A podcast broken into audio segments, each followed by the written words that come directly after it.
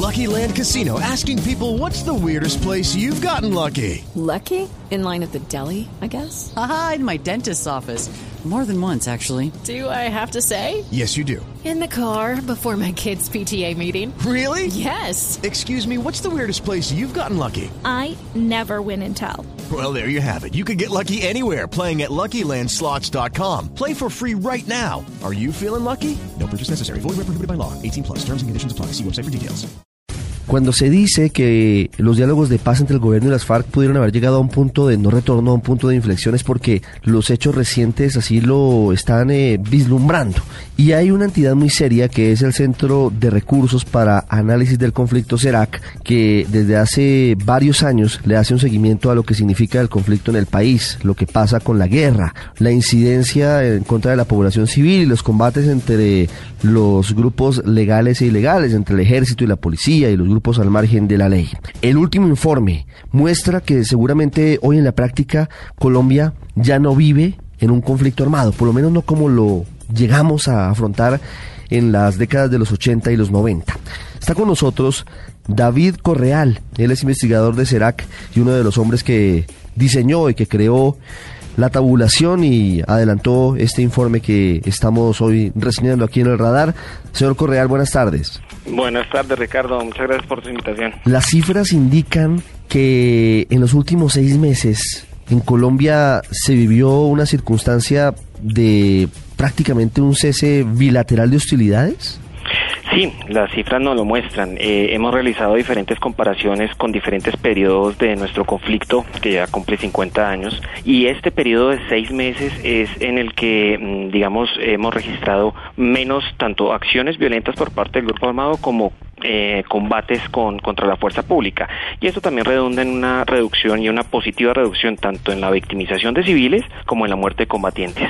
¿Qué dice el estudio? Es decir, si hablamos de cifras, eh, en estos últimos seis meses, ¿cómo se comportaron las acciones de las FARC y cómo se comportaron eh, los enfrentamientos entre el ejército y esa guerrilla? Bueno, en las últimas 26 semanas, que son estos seis meses, eh, este informe cubre hasta el día 20 de enero, hemos encontrado de que tenemos seis acciones ofensivas registradas, las cuales, digamos, cuentan con información documental suficiente que permite calificarlas como violatorias. Y además, cinco acciones que posiblemente eh, pudieron ser eh, realizadas por el grupo armado y que requieren una verificación, eh, digamos, de la autoridad por parte de las FARC, de, perdón, de las FARC por parte de las autoridades judiciales. Adicionalmente, en este periodo de seis meses hemos registrado 16 combates contra la fuerza pública y en estos combates, digamos, murieron 20 mm, combatientes y además resultaron seis combatientes más heridos. En términos eh, de victimización civil, en estas acciones, estas seis acciones de las FARC, eh, es importante registrar eh, que solo ha muerto un civil y eh, en otras acciones han quedado heridos dos civiles y, un soldado del ejército. Esta, esta muerte del civil es, es, muy importante porque es la única acción desde que inició el proceso de paz y en los diferentes eh, ceses unilaterales al fuego de la guerrilla, esta, esta acción fue la única que ha reconocido el grupo guerrillero como una violación a sus propios ceses al fuego. Con base en ese análisis, ¿qué se puede decir a los colombianos? Es decir, hoy como lo decíamos, seguramente estamos en la práctica en un cese bilateral, a pesar de que no lo va a reconocer así el gobierno ni lo va a reconocer el Ministerio de la Defensa. Pero estamos en uno de los picos más bajos de violencia, por lo menos relacionada con el conflicto armado en estas últimas cinco décadas. ¿Qué debe venir ahora? Si estamos en ese punto y estamos diciendo que ya estamos prácticamente en la última etapa de las conversaciones de paz de cara a la firma de un acuerdo, ¿qué más puede pasar? Es decir, ¿cómo analizan ustedes todo lo que ha ocurrido y lo que puede pasar después? Pues en este momento lo más importante es que mm, a partir de la mesa de negociaciones se declare el cese bilateral y definitivo al fuego.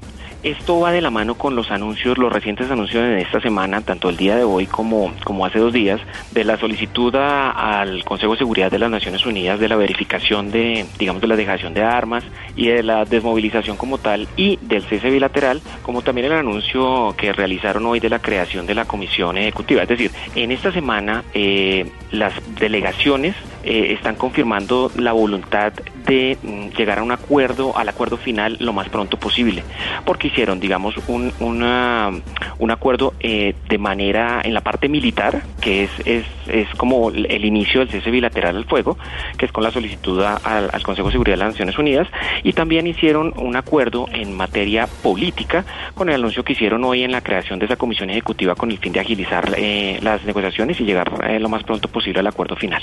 ¿Cómo se comportan otros eh, grupos armados al margen de la ley? Yo sé que no es parte de este estudio, pero por ejemplo, ELN y bandas criminales, ¿cómo inciden en, el comportamiento de, de las violencias que afrontamos todos los días?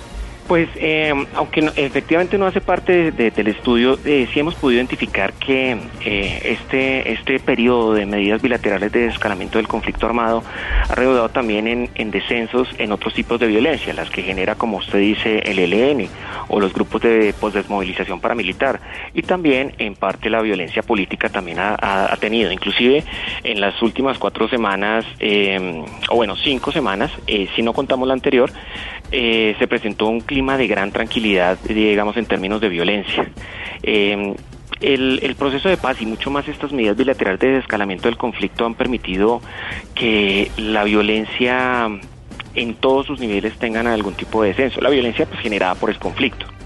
Pues esperamos que esa misma situación se mantenga y mejore día tras día. Ahora deben iniciarse diálogos formales con la guerrilla del ELN de cara a que la paz sea completa en el país y lo más importante y lo más complicado que es el posconflicto que tendremos que afrontar. Señor Correal, gracias por compartir este informe con los oyentes de Blue Radio. Muchas gracias y un saludo a todos sus oyentes.